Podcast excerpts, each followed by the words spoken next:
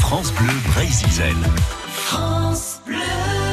C'est vrai que ce fameux magazine a 70 ans. Paris Match, c'est son anniversaire à cette occasion. Retrouvons Patrick Mahé, l'ancien rédacteur en chef, le breton, nous évoquer encore euh, l'une des unes de ce fameux magazine et la reine aujourd'hui.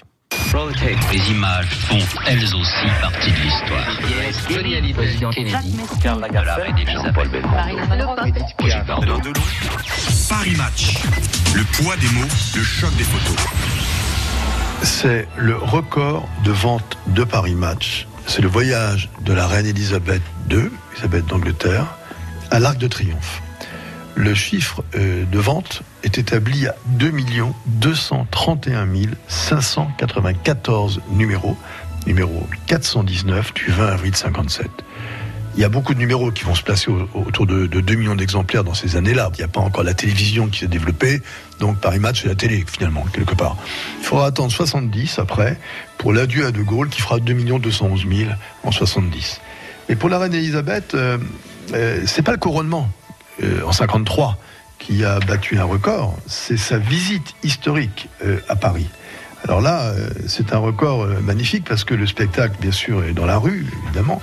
Et puis surtout, elle est accueillie par un grand reportage euh, de Willy Rizzo, qui est un grand photographe. Match est accueilli dans les appartements qu'elle va occuper des souverains. Alors après, la reine, qu'est-ce qu'elle fait? Bon, elle va au balcon de l'opéra. elle répond Viva. Il y a 50 000 Parisiens qui sont dans les rues. Elle va euh, à Versailles, Galerie des Glaces, et le photographe capte un instant familier où un président français déplie démocratiquement sa serviette euh, et la lui met, il, la lui dépose euh, sur les genoux. C'est quand même euh, des instants fugaces, mais qui sont amusants. Quoi.